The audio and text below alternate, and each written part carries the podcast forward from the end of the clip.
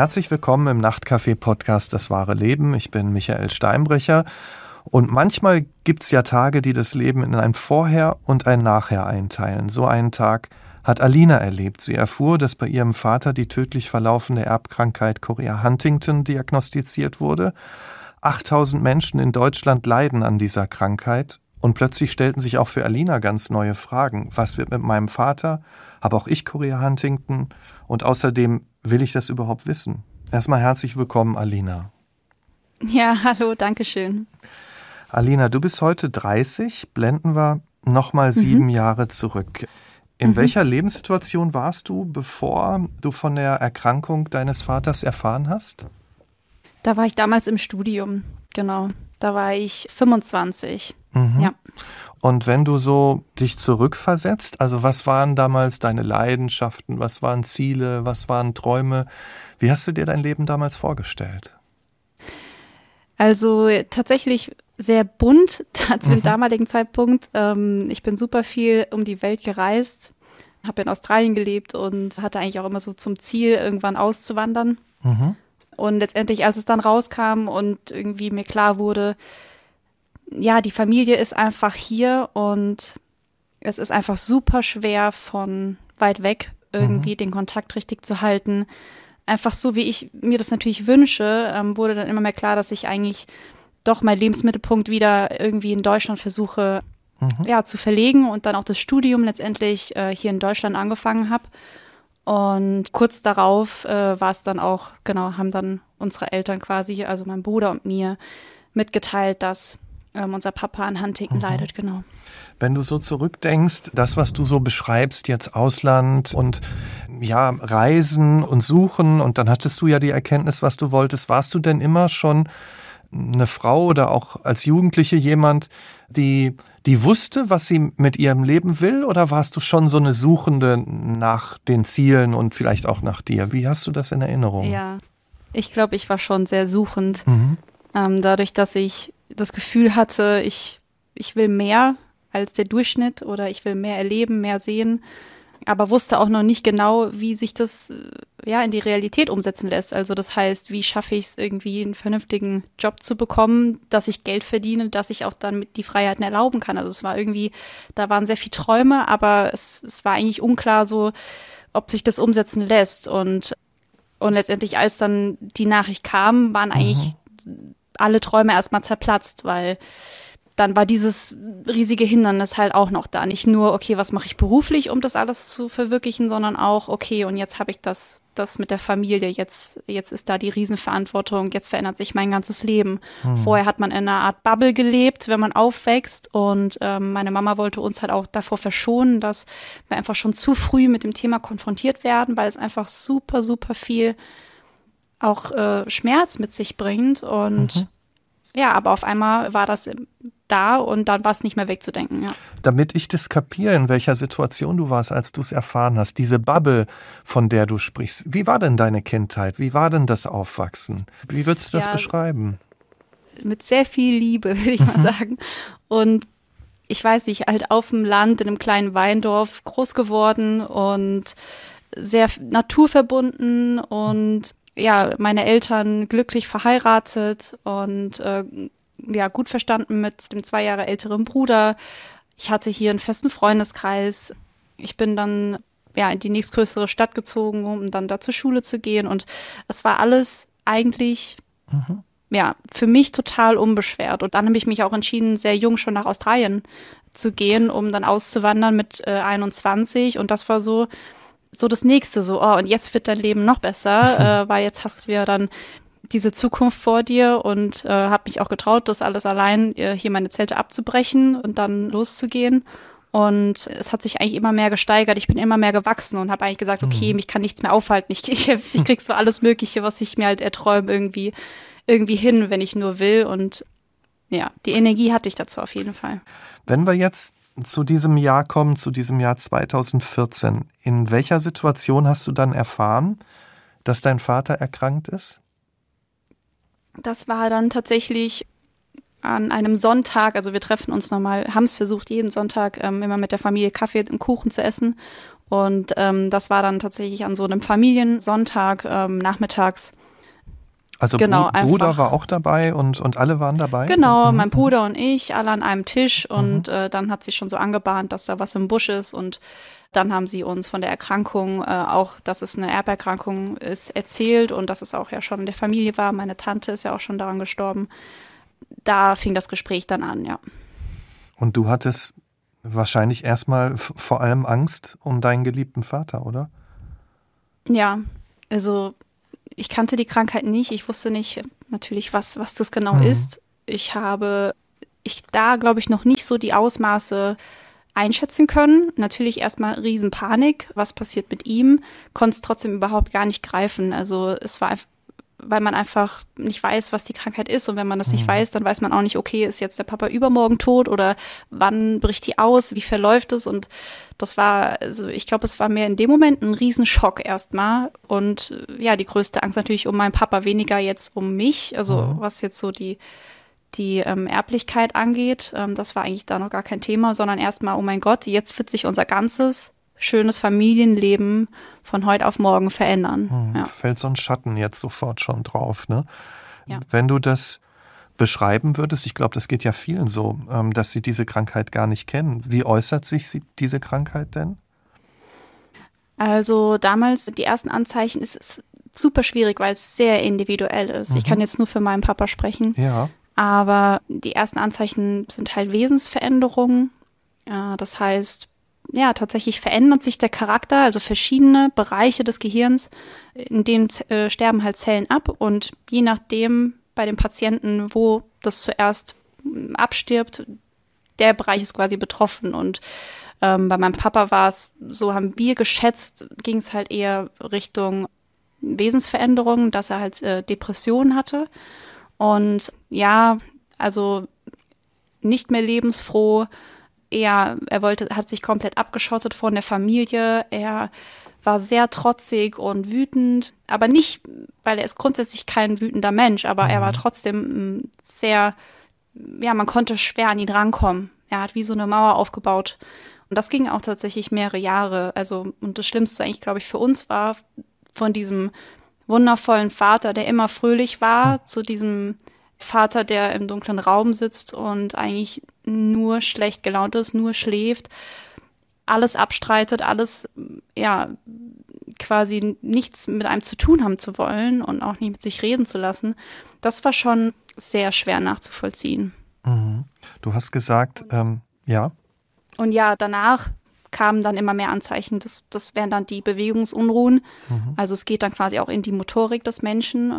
Und natürlich kamen dann auch die Anzeichen, dass man das dann nach außen hin immer mehr gesehen hat, dass er einfach mehr zappelt und unruhig ist und das hat auch sehr viel dann wieder mit dem Stress zu tun. Wenn er Stress hat, dann wird es mehr und heute wird er halt medikamentös so gut eingestellt, dass man es jetzt nicht so schlimm nach außen sieht, aber also er wackelt sehr beim Laufen und mhm. kann jetzt, also die Feinmotorik ist einfach komplett dahin und er kann jetzt nicht wirklich ja, ich könnte jetzt kein Tablett durch die Gegend tragen mit irgendwie Tellern drauf oder so.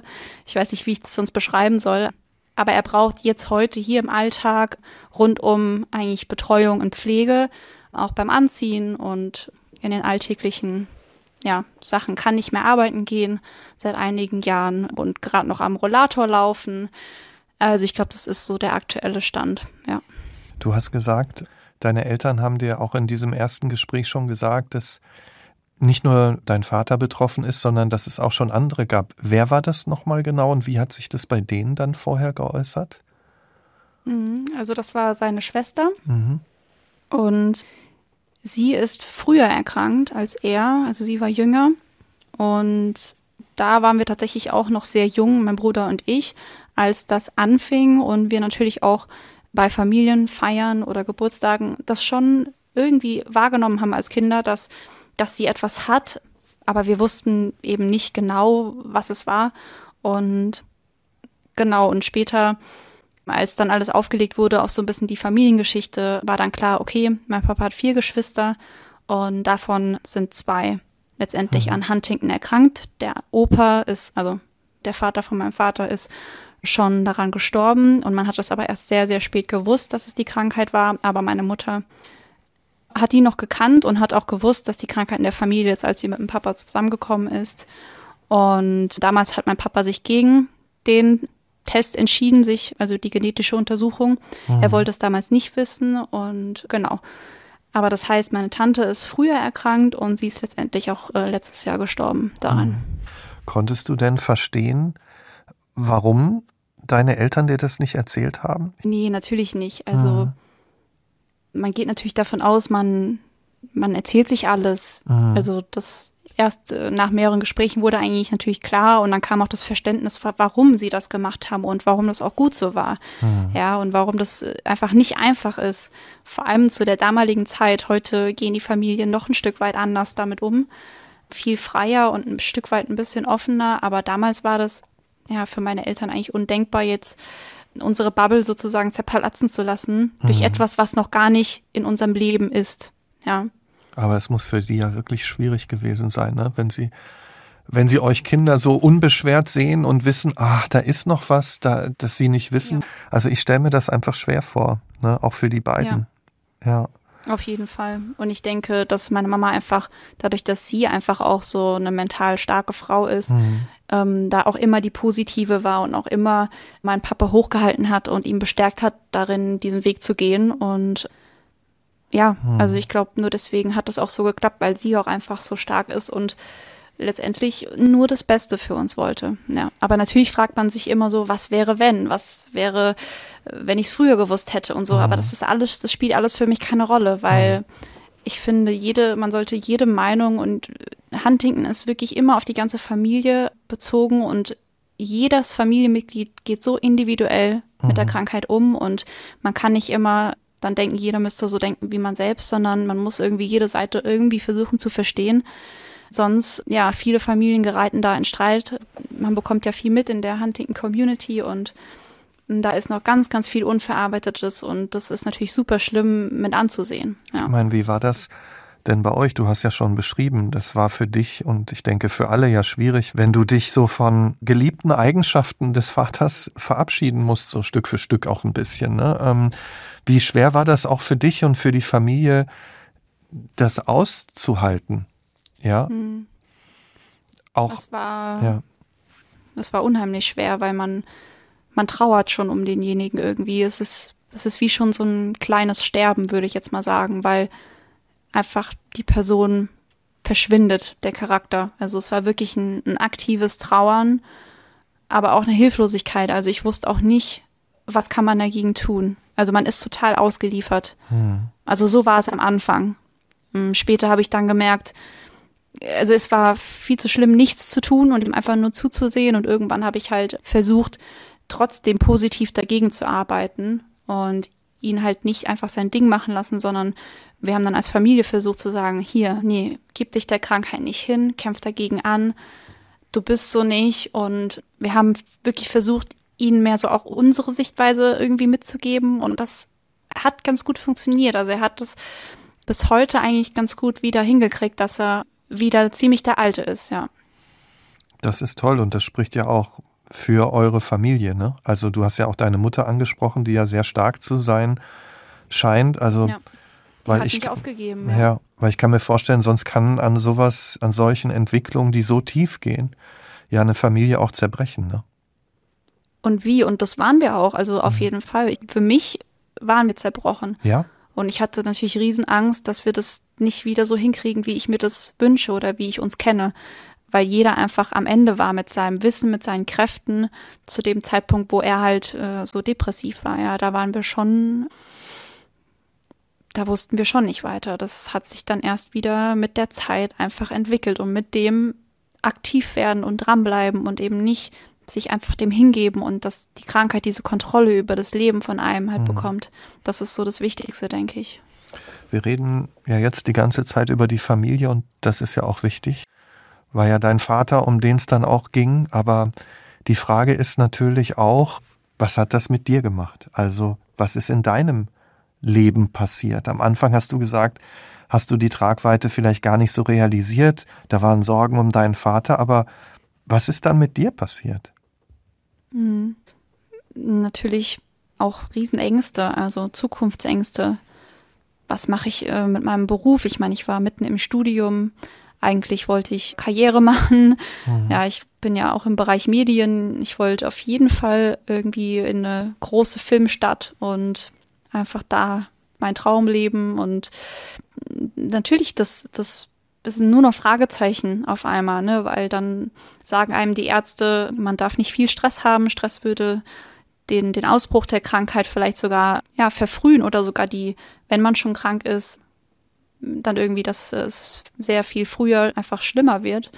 Und dann macht man sich natürlich tausende Gedanken, wie soll ich jetzt mein Leben leben? Ich war damals ein typischer, würde ich sagen, Anfang 20-Jährige. Ja, ich habe, ich bin viel weggegangen auf Partys, ich habe viel Alkohol getrunken, ich habe jetzt wenig auf meinen, meinen Stresspegel so geguckt, weil es ging ja nur darum, viel zu erleben. Und das war auf einmal so, okay, ich muss eigentlich mein ganzes Leben umkrempeln. Und das, das wusste ich damals zu dem Zeitpunkt dann. Und das war natürlich auch so, okay, werde ich jemals wieder überhaupt einen Partner finden, der mich mit diesem ganzen Riesenpaket nimmt? Und was ist mit meinen Kinderwünschen? Die waren auf einmal auch irgendwie zerplatzt. Also da war ganz viel Veränderung, die anstand. Ja. Musstest du dich dann an dieses neue Leben erstmal so ganz langsam rantasten? Ja, ich habe super viel ähm, nachgedacht und mhm. es hat echt lange gedauert. Also ich würde sagen Schritt für Schritt und ich habe auch damals nicht gedacht, dass es jemals wieder möglich wird, dass so wie ich heute lebe. Also das hätte ich vor fünf Jahren niemals gedacht. Aber das, ich glaube, was man machen muss, ist einfach sich erstmal den nächsten Schritt angucken, den man machen kann. Mhm. Und wenn man den geschafft hat, dann guckt man, wie es dann weitergeht. Aber das, das weiß ich jetzt. Also ich habe halt damals gedacht, okay, und jetzt sterbe ich übermorgen. Und so ist es ja nicht, sondern man verändert sich, man reift, man wächst mit den Aufgaben. Ich hätte auch niemals gedacht, dass ich heute ähm, mit einem Schwerstbehinderten so gut zusammenleben kann und ihn trotzdem so mhm. sehr liebe und und das einfach so mein Lebensmittelpunkt geworden ist. Ja, das hätte ich mir damals niemals vorstellen mhm. können mhm. und man wächst halt einfach da rein. Ja. Hast du dir denn dann in dieser Zeit auch verstärkt dann auch mal Gedanken darüber gemacht, will ich jetzt eigentlich wissen, ob ich auch betroffen bin oder nicht? Das ist ja auch eine, eine überlebensgroße Frage, muss man ja fast sagen. Ja. Man wurde von Anfang an eigentlich damit konfrontiert. Wir sind ja in der Deutschen Huntington Hilfe, das ist eine genau ein Verein, eine Institution, die helfen Menschen aus Huntington-Familien und meine Mama hat damals den Kontakt dahin gesucht wofür ich auch sehr dankbar bin, weil ich wüsste nicht, was wir ohne die Hilfe damals, wo wir da heute ständen. Und da gab es dann so einige Treffen, wo ich dann andere Menschen in meinem Alter und Angehörige kennengelernt habe, das erste Mal. Und da wird natürlich einem so ein richtiger Spiegel vorgehalten. Die Zukunft, die größten Ängste. Ich habe andere Huntington-Erkrankte das erste Mal gesehen. Das war ähm, super, super schlimm für mich damals. Und natürlich habe ich dort auch andere Menschen kennengelernt, die sich schon haben testen lassen oder die mit der gleichen Frage da standen. Und damals habe ich auf jeden Fall, also da wusste ich gar nicht, was ich will, weil für mich war es einfach nur viel zu schlimm, der Gedanke, dass ich es vielleicht auch haben könnte. Mhm. Aber mit der Zeit war die Ungewissheit einfach das Schlimmste für mich, weil ich einfach weiß, wenn ich es nicht weiß, dann werde ich mein Leben nicht so verändern, wie ich es müsste. Du hast dich dann ja auch für ein Auslandssemester in Thailand entschieden. Warum? Also, es war ja genau quasi, ja, nachdem wir es erfahren haben, stand das Auslandssemester mhm. an und für mich war klar, ich kann nicht, äh, also bei uns äh, gab es im Studium die Auswahl zwischen einem Auslandssemester oder ein Praktikum. Das bedeutet dann halt Vollzeit arbeiten im Ausland und da war für mich klar, okay, ich brauche auf jeden Fall so viel Zeit für mich, mhm. um das alles zu verarbeiten, um mal wieder rauszukommen, um weg aus, ja, letztendlich auch um vielleicht eine Entscheidung zu finden. Mhm und da war letztendlich, habe ich dann das Angebot in Thailand gesehen und da war für mich klar, okay, das ist es jetzt, weil ich weiß einfach, da bin ich so weit weg und in so einer anderen Kultur, da werde ich auf jeden Fall viel für mich mitnehmen, viel lernen. Und äh, deswegen habe ich mich damals für Thailand entschieden, ja. Und war das im Nachhinein richtig, dieser Abstand, dieses mal ganz woanders sein, hat dir das dann auch was gebracht? Für dich ja, und, und im Entscheidungsprozess? Ja, also das verändert alles, weil mhm wenn man sich ständig mit den Menschen umgibt, mit denen man aufgewachsen ist, ist man natürlich immer so in dem gleichen Muster drin und ich fand es extrem wichtig, mal dem auszubrechen, wirklich mal zu fühlen, okay, wer ist denn die Alina ohne all das? Wer ist denn die Alina ohne Freunde, ohne die Meinung der anderen, ohne die Einflüsse von dem Land Deutschland, ohne den beschränkten Glaubenssätzen vielleicht? Also ich wusste einfach, dass es mir gut tun würde und so war es letztendlich auch. Also es hat eigentlich mir so viel Zeit gegeben und ähm, ja, wertvolle Momente und Erkenntnisse, dass ich äh, letztendlich mich dazu entschlossen habe, äh, mich testen zu lassen, ja. Und hast du dann gleich mit deinem Bruder drüber geredet, mit deinen Eltern drüber geredet, als du wieder da warst? Über diese Entscheidung? Ja, schon relativ zeitnah, ja. Hm. Ich habe damals auch meinen damaligen Freund kennengelernt und das äh, lief quasi so fließend in einem über und das hat mich dann auch noch mehr bestärkt, dass ich jemanden gefunden hatte, der auch an mich glaubt und ähm, der keine Angst vor der Krankheit hat. Das hat mich wahnsinnig äh, umgehauen und da ähm, hatte ich den Mut auf einmal zu sagen, okay, und ich rede mit allen und, und sag denen, das ist mein Weg und habe dann letztendlich auch alles versucht einzuleiten, um eben eine Psychotherapie zu machen. Da bekommt man quasi auch so eine kleine Einschätzung von einem Spezialisten, wie man einfach, ja, was der über einen, gerade über die Persönlichkeit, über die mentale Stärke sagt, weil einfach doch die Selbstmordgefahr sehr hoch ist mhm. in der Huntington-Welt und deswegen ist es super wichtig, dass man sich professionelle Hilfe holt, bevor man voreilig diesen Test macht, ja. Mhm. Wie lange hat es dann noch gedauert bis zu dem Test? Wie viel Zeit hast du dir auch gelassen dafür? Also das war dann ein halbes Jahr, nachdem ich äh, aus Thailand zurück mhm. war. Das war jetzt genau vor fünf Jahren. Mhm. Und wie war dann die Woche davor? Also warst du dir klar, du bist jetzt dem gewachsen, was auch immer kommt? Oder, oder nee. ist das trotzdem? Nee. Hm. Also das, ich meine, irgendwie hat mir dann ein Psychologe gesagt, ja, ich kann das schaffen, ähm, aber das ist dann irgendwie dann doch nur ein Prozent hm. Bestärkung, weil man ist trotzdem einfach so unsicher und man weiß irgendwie, man sieht den Weg, dass es nicht ohne geht, aber man weiß auch nicht, wie man es überstehen soll. Ich glaube, es war dann auch mehr dieses, okay, das ist mein Entschluss und ich, ich, ich kann, wie gesagt, ohne nicht, nicht weiterleben, also mache mhm. ich es jetzt, egal wie viel es kostet, ja. Und hast du dir dann auch überlegt, was mache ich, wenn das Ergebnis das ist und das das andere? Oder also seid ihr wahrscheinlich ja auch bei der professionellen Begleitung durchgegangen, nehme ich an, ne? Also was genau, also in welchem es, Fall ist dann? Ganz wichtig, mhm ja, es ist ganz wichtig, mal sich einen Plan A und B zu überlegen.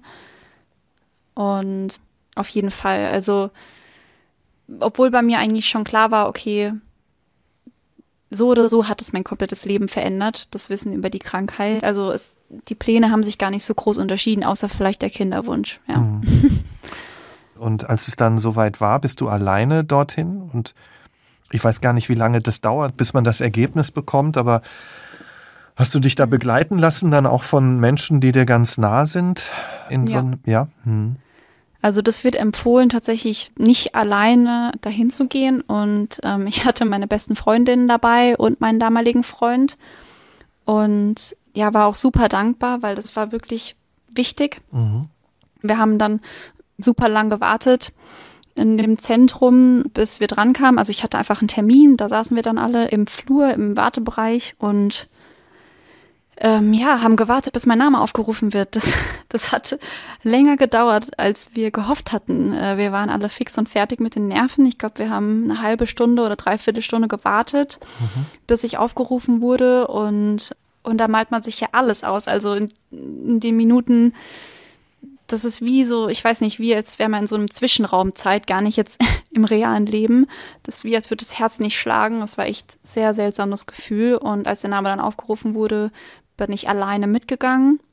Und genau und bin dann mit der Dame in ein Sprechzimmer. Und dann hat sie halt die Akte auf den Tisch gelegt. Und da stand dann eigentlich schon relativ klar, dass ich positiv bin mit 46 Wiederholungen, Repeats nennt man das, ja.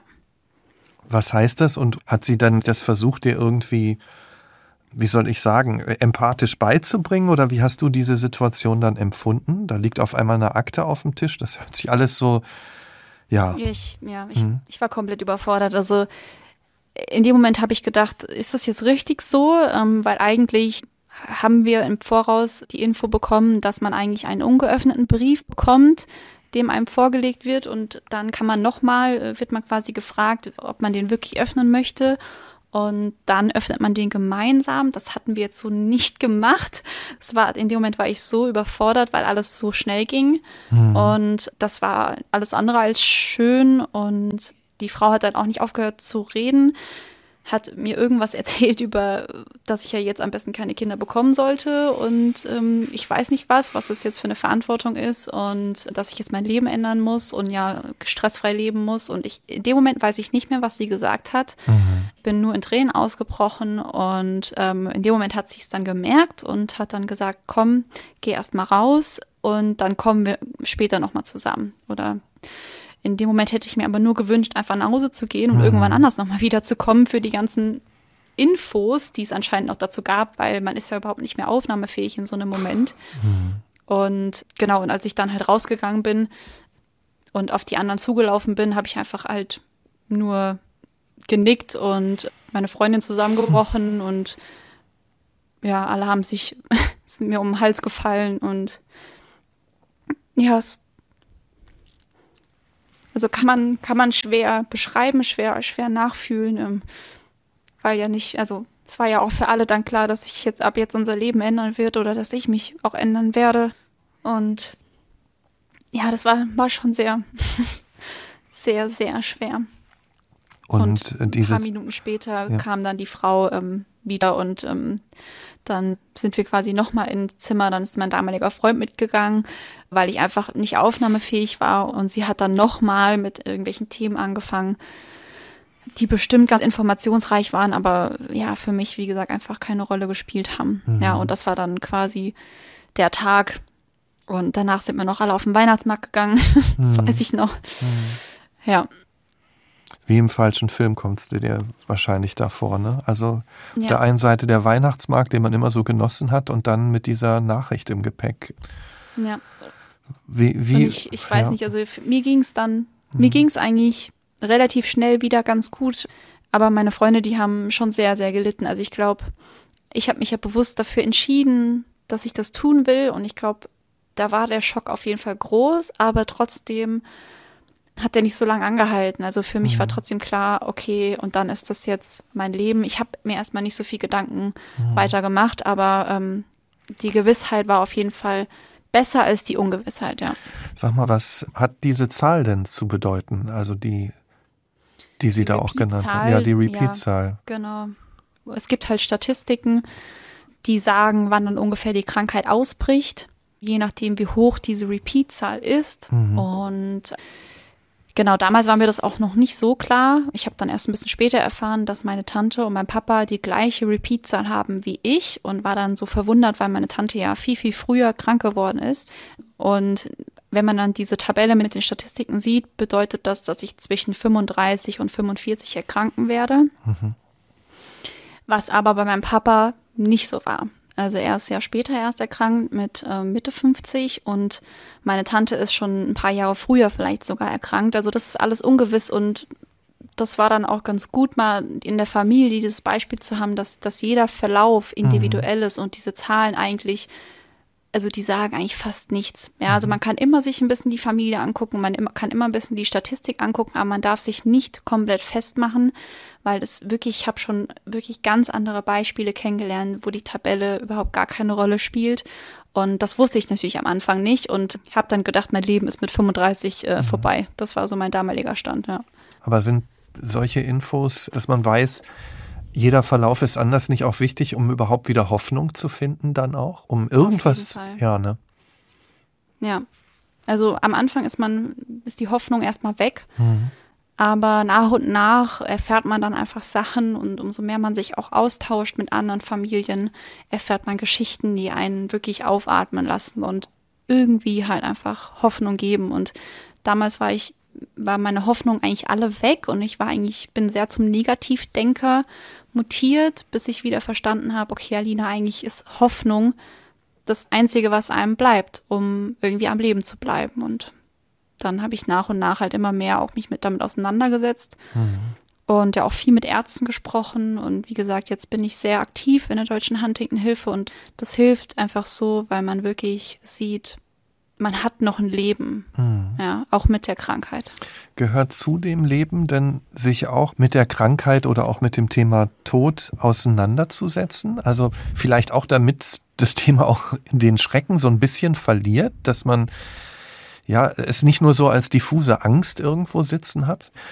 Haben Sie denn dann auch Dinge in Ihrem Leben verändert? Also Sie haben ja gesagt, das, was Sie vorhatten, vielleicht haben Sie ja bestimmte Dinge, bestimmte Beziehungen, bestimmte Ziele, ja, Ihr ganzes Leben auch ein bisschen mit anderen Augen dann gesehen. Ja, dadurch, dass die Ärzte gesagt haben, dass Stress einfach ein riesiger Faktor ist, habe ich schon auf jeden Fall mein Leben angeguckt und mich einfach gefragt, okay, was ist denn Stress für mich? Also was sind denn diese Auslöser? Und das war bei mir zum einen auf jeden Fall der Job. Dadurch, dass ich auch eine hochsensible Person bin, ist es bei mir auch super wichtig, in was für ja, beruflichen Umfeld ich mich bewege und mich wohlfühle, dann ist auch mein Stresspegel relativ niedrig. Ich bin irgendwie in der Eventbranche groß geworden, habe dann eine Ausbildung gemacht und wollte dann später im Medienbereich irgendwie Karriere machen und dann war irgendwie klar, okay, Moment mal, eigentlich ist das total der schlechte Bereich, um stressfrei zu leben. Mhm. Ich hatte nämlich damals eigentlich schon irgendwie ja sehr wenig Freizeit und viele Überstunden. Natürlich, auf jeden Fall habe ich dann komplett umgedacht, habe in einer ganz kleinen Agentur äh, angefangen zu arbeiten und äh, also das war jetzt so das berufliche und letztendlich in meinem privaten Bereich auf jeden Fall ja, meine Freunde auf jeden Fall angeguckt. Das war, glaube ich, so der erste Step. Und da sind auf jeden Fall einige Freundschaften auch daran zerbrochen an der Krankheit und da hat sich viel verändert. Aber auch vor allem, ich habe mich halt auch sehr verändert. Mhm. Also ich habe einfach ganz andere Prioritäten für mich gesetzt und ich habe viel, viel mehr Ruhe für mich eingefordert und mhm. weiß nicht, ich kann es so schwer beschreiben, aber einfach wirklich von meinem Inneren raus zu leben und mich nicht so mehr vom Außen leiten lassen. Mhm. Ich war immer ein sehr gutmütiger Mensch. Ich wollte immer vielen Menschen alles ermöglichen und es ging viel um das Glück der anderen, bis ich mal gemerkt habe, okay, eigentlich muss ich auch vor allem halt auf mein Glück gucken und ähm, auf meinen Frieden. Und da hat sich auf jeden Fall viel verändert. Und ich meine, Thailand war der erste Anstoßpunkt äh, fürs Thema Meditation. Ich bin ja, ein Freund von Meditation, von Yoga, von allem, was irgendwie mich halt dazu bringt, dass ich die Krankheit für einen Moment vergesse, ja. Musstest du das auch erstmal lernen, weil jetzt für sich auch herauszufinden, diese Freundschaft, die tut mir eigentlich gar nicht immer gut.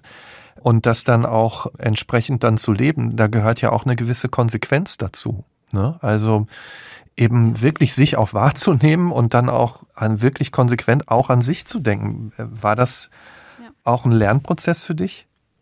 Auf jeden Fall. Also es hat wirklich jetzt die letzten fünf Jahre gedauert, so dass mhm. ich sagen kann, ich, so wie ich heute bin, wo ich wirklich sehr gut und sehr schnell in mich reinhören kann und die Dinge so umsetzen kann, wie das passt. Aber das ist nicht einfach. Und vor allem ist es nicht einfach, weil das ist ja auch schwer. Also ich meine, wer setzt sich schon so mit sich auseinander? Das ist ja viel Arbeit. Ja, man hat ja gar keine Zeit dafür. Man hat Familie, man hat Freunde, man hat einen Job. Also da ist ja sehr wenig Zeit eigentlich für diese Selbstentwicklung oder für diese Arbeit. Und ähm, ich habe halt für mich gesagt, okay, ich investiere aber ganz viel Zeit darin und stelle mir halt vor, okay, wie, wie will ich sein in ein paar Jahren? Wer ist diese Alina? Und eigentlich auch zu beweisen, dass man es schaffen kann. Also, dass ich von einem Menschen, der halt komplett anders war, diesen Wandel hinbekomme. Das wollte ich mir, aber auch anderen auf jeden Fall beweisen, ja. Du hast ja auch schon jetzt ab und zu mal betont, dass dir das Engagement für die Huntington-Hilfe ja viel bedeutet. Also, und da gibst du ja auch vielen anderen wieder was. Warum ist dir die Aufklärung auch so wichtig? Ist da immer einfach noch zu viel Unwissenheit, also auch bei den Menschen über diese Krankheit da? Auf jeden Fall. Also, ich meine, so viele Erkrankte gibt es nicht in Deutschland. Mhm.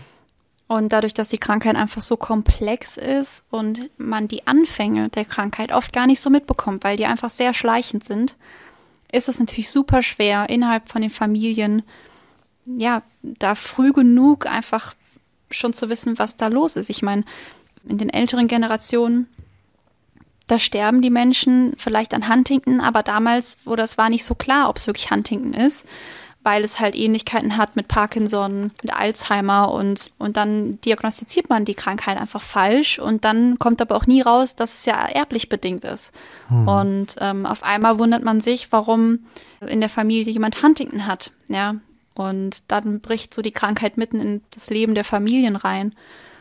Deswegen ist es so wichtig, da einfach ja, Aufmerksamkeit zu generieren. Aber viel wichtiger ist eigentlich noch innerhalb von der Huntington-Welt zu helfen. Und hm. das war halt, das habe ich mir halt jetzt vor, seit über einem Jahr einfach auch zur Aufgabe gemacht, weil ich kam einfach an einen Punkt, wo ich wusste, okay, ich will nicht den Job machen, den ich mache. Das erfüllt mich zum Teil, aber ich weiß einfach, dass ich mehr machen kann und dass ich mich sozial engagieren möchte. Und bin da so mit einem Fußzeh rein und dann war mein ganzer Fuß auf einmal drin, weil so schnell kommt man halt auch nicht mehr raus. Und mhm. es hat mich so erfüllt von der ersten Sekunde an. Ja, das, das lässt sich schwer beschreiben. Und ich meine, wir leiten jetzt alle zwei Wochen eine Selbsthilfegruppe. Wir machen ganz viele Treffen.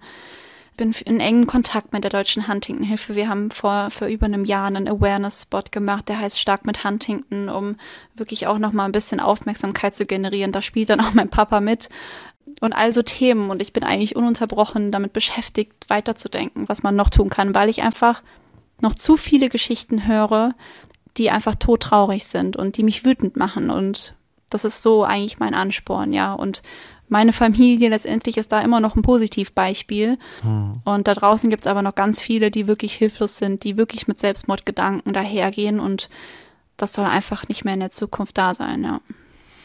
Würdest du denn sagen, es war für dich die richtige Entscheidung, den Test zu machen? Auf jeden Fall. Also das, ist, das steht gar nicht mehr zur Frage, weil mhm. ich hätte, wie gesagt, ein ganz anderes Leben und will mir das gar nicht mehr vorstellen, weil mhm. So erfüllt wie heute fühle ich, habe ich mich noch nie gefühlt und so voller Liebe, die ich irgendwie geben möchte und einfach dieser Klarheit auch, dass ich auch keine Angst mehr habe, dass ich keine Angst habe vor der Krankheit, dass ich keine Angst habe vom Tod. Ich setze mich so viel mit den Themen auseinander, ähm, um mich darauf vorzubereiten. Ich, ich habe die Chance bekommen, das mhm. zu tun, was viele Menschen nicht haben. Und das sehe ich wirklich als eines der größten Geschenke an, ja. Wie hat sich dein Bruder entschieden? Mein Bruder ist aktuell noch nicht getestet, genau. Der ist zwei mhm. Jahre älter.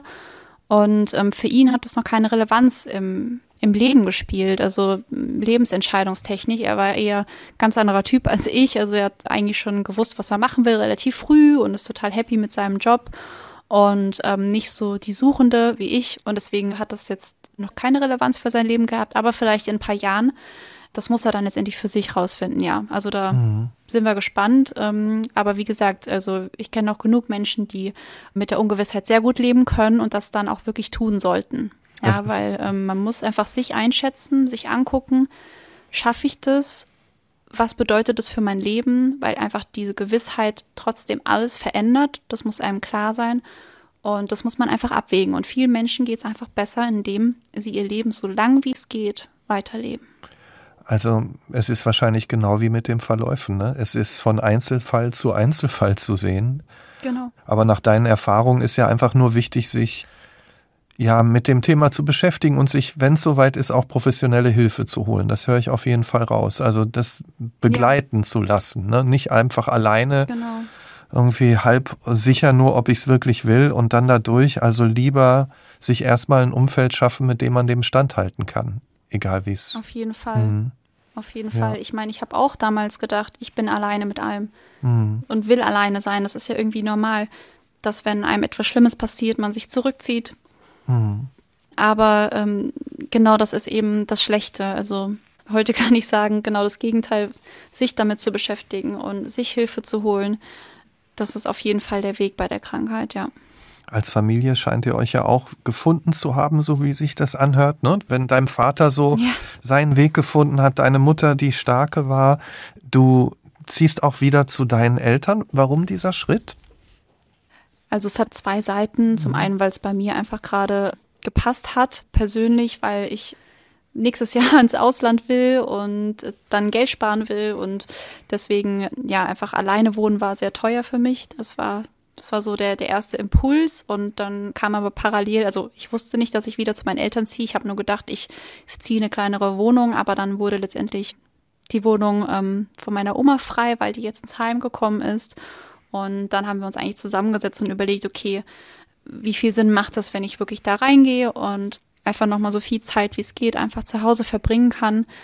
Und am Anfang hatte ich super viel Angst davor. Also ich, vor ein paar Jahren hätte ich das niemals in Betracht gezogen, aber inzwischen wusste ich eigentlich, okay, und was ist eigentlich so schlimm daran? Also mhm. ist es nicht vielleicht genau das Richtige, weil ich die letzte Zeit, die ja halt jetzt noch so hier ist, mit ihm verbringen kann. Und ich habe ja auch einen Hund und der bedeutet ihm auch viel und der muntert ihn auch auf. Und auf einmal war das so, okay, eigentlich ist das der Weg, weil ich, ich weiß nicht, wie viele Jahre ich noch mit ihm habe und ähm, jetzt nochmal diese Zeit mit ihm verbringen zu können, das, ich glaube, das ist sehr wertvoll, ja. Ich meine, es ist ja oft so, dass man irgendwie denkt, oh, Familie ist langweilig oder ja, ja. oh, jetzt auch noch jemand, der krank ist, das ist ja viel zu anstrengend.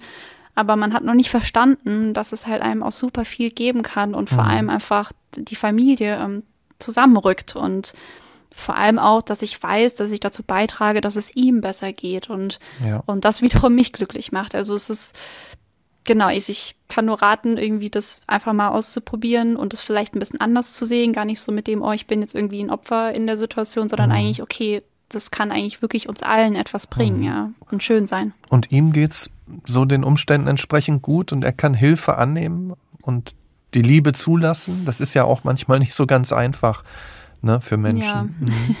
mal mehr, mal weniger. Mhm. Also, ich würde schon sagen, es ist kein Vergleich wie mit in der Anfangsphase. Er mhm er hat die Krankheit akzeptiert, er hat damit leben gelernt über die Jahre und natürlich ist es so, dass wir alle am Tisch sitzen und die Luft anhalten, wenn er fast erstickt, ja, beim Essen. Das, aber mhm. in dem Moment kann man sich dazu entscheiden, loszuheulen oder die Krise zu kriegen oder man entscheidet sich dazu, kurz abzuwarten und dann einfach darüber zu lachen. Ja, mhm. Ähm, das ist so, du hast zwei Wege und wenn man einfach so ein bisschen das Gespür dafür hat, okay, wie schlimm ist es und wie wollen wir jetzt diese Situation wieder gerade biegen, ähm, haben wir auf jeden Fall den Humor gewählt und das hilft ihm sehr. Mhm. Ja, dass wir die Krankheit nicht zu ernst nehmen. Ja, dass wir ihm da das Gefühl geben, er gehört auch noch dazu und und ich glaube, das ist das, weswegen er einfach äh, jetzt in der Familiensituation sehr gut noch lebt, auch wenn er natürlich komplett auf unsere Hilfe angewiesen ist. Mhm. Du hast gerade in so einem Nebensatz gesagt, du möchtest ja auch ins Ausland. Ich glaube, im nächsten Jahr hast du gesagt, ne? Worauf hast du da Lust? Was ist so der Gedanke dahinter, der Wunsch dahinter? Also zum einen, ich bin ja jetzt 30 und beruflich hat sich jetzt halt natürlich wegen Corona auch nicht ergeben, dass ich irgendwie jetzt dieses Jahr hätte was machen können, aber natürlich ist schon ein Riesenwunsch gewesen für mich, okay, vor fünf Jahren war ich ist jetzt mal so eine größere Reise machen mit Thailand und, jetzt ähm, will ich irgendwie einfach, einfach auch noch machen wir eine längere Zeit wieder weg und ich weiß nicht, aber mein größter Traum wäre halt auch vielleicht ein Kind zu adoptieren mhm. und meine Freundin ist aktuell in Kambodscha beruflich und ähm, natürlich, also ich war damals auch schon mal in Kambodscha. Als ich in, in Thailand studiert habe, bin ich kurz einmal rübergeflogen und habe mich auch sehr in das Land verliebt. Und ich weiß einfach nicht. Also es ist einfach so ein Zeichen, dass jetzt eine meiner besten Freundinnen dafür für zwei, drei Jahre lebt. Und ich muss halt diese Chance nehmen, einfach da dahin zu gehen und ähm, einfach mich überraschen zu lassen, was dort kommen wird. Und genau, ich, ich will gar nicht so viel Pläne machen. Früher mhm. war ich immer so, ja, das ist meine Bucketlist. Ich bin eher so, ah, was wird mir aufgezeigt, was wird mir mhm geboten und, und das versuche ich äh, anzunehmen und dann werden wir sehen, was passiert. Ja, deswegen, ich, ich weiß es nicht genau. Ich weiß nur Richtung Kambodscha, wenn es Corona möglich macht. Vielleicht Indonesien, ähm, weil ich halt unbedingt tauchen mhm. will, aber ja, mal gucken. Und in Thailand sind dir ja auch Dinge einfach so klar geworden dann mit der Zeit, auch durch die andere Perspektive. Wahrscheinlich wird dir das auch die Frage Kind adoptieren und, und was dafür, was dagegen spricht. Vielleicht hilft da ja auch der Abstand, um wieder neu auf dich zu schauen. Ne? Genau, das hoffe ich einfach. Also mhm. Also einfach dieses, ich, ich, ich kann nicht von hier aus diese Entscheidung treffen, sondern ich muss mich da reinfühlen. Ich muss das irgendwie mal in der Nähe von sowas sein und dann werden mhm. sich die Dinge ergeben. Und ich hatte damals in Thailand, äh, habe ich schon von einem Bekannten da eine Auffangstation besucht für Waisen und hatte damals dann schon ein kleines Baby auf den Arm und das war für mich schon so ein Riesen-Highlight, einfach das, diese Liebe zu spüren von einem komplett fremden Wesen, was so klein ist und und das hat auf jeden Fall in mir sehr viel geweckt, ja. Und du hast dich ja damals in Thailand auch gefragt, wer ist denn diese Alina? Und äh, das hast du dich ja immer wieder gefragt. Wer ist denn jetzt diese Alina wirklich? Und diese Alina verändert sich ja auch, das ist auch klar. Aber wenn du es heute beantworten würdest, wer ist diese Alina? Wer bist du? Was ist dir im Leben wichtig?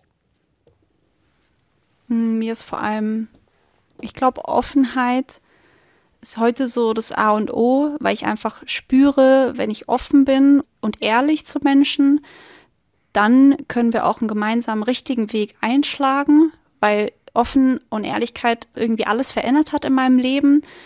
Also auch wenn es jetzt um Familie oder wenn es um Freundschaften geht, aber ich war einfach ehrlich, auch wenn es manchmal schwierig war und trotzdem hat sich dann alles zum Guten verändert. Ich meine, ich habe mich auch nach fünf Jahren von meinem damaligen Freund, der mit mir alles durchgemacht hat, mhm. getrennt. Mhm.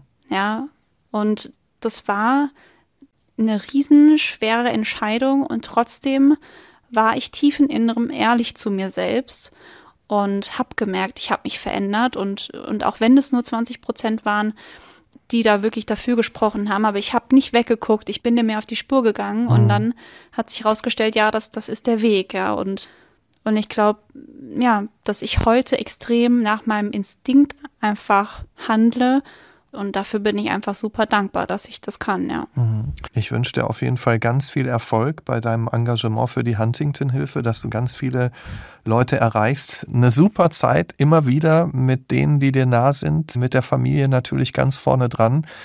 Und eine sehr, sehr spannende und erkenntnisreiche Zeit dann in Kambodscha oder wohin es dich auch immer führt. Das war echt toll Dankeschön. und ist toll mit dir zu sprechen. Danke, Alina. Danke auch, Dankeschön.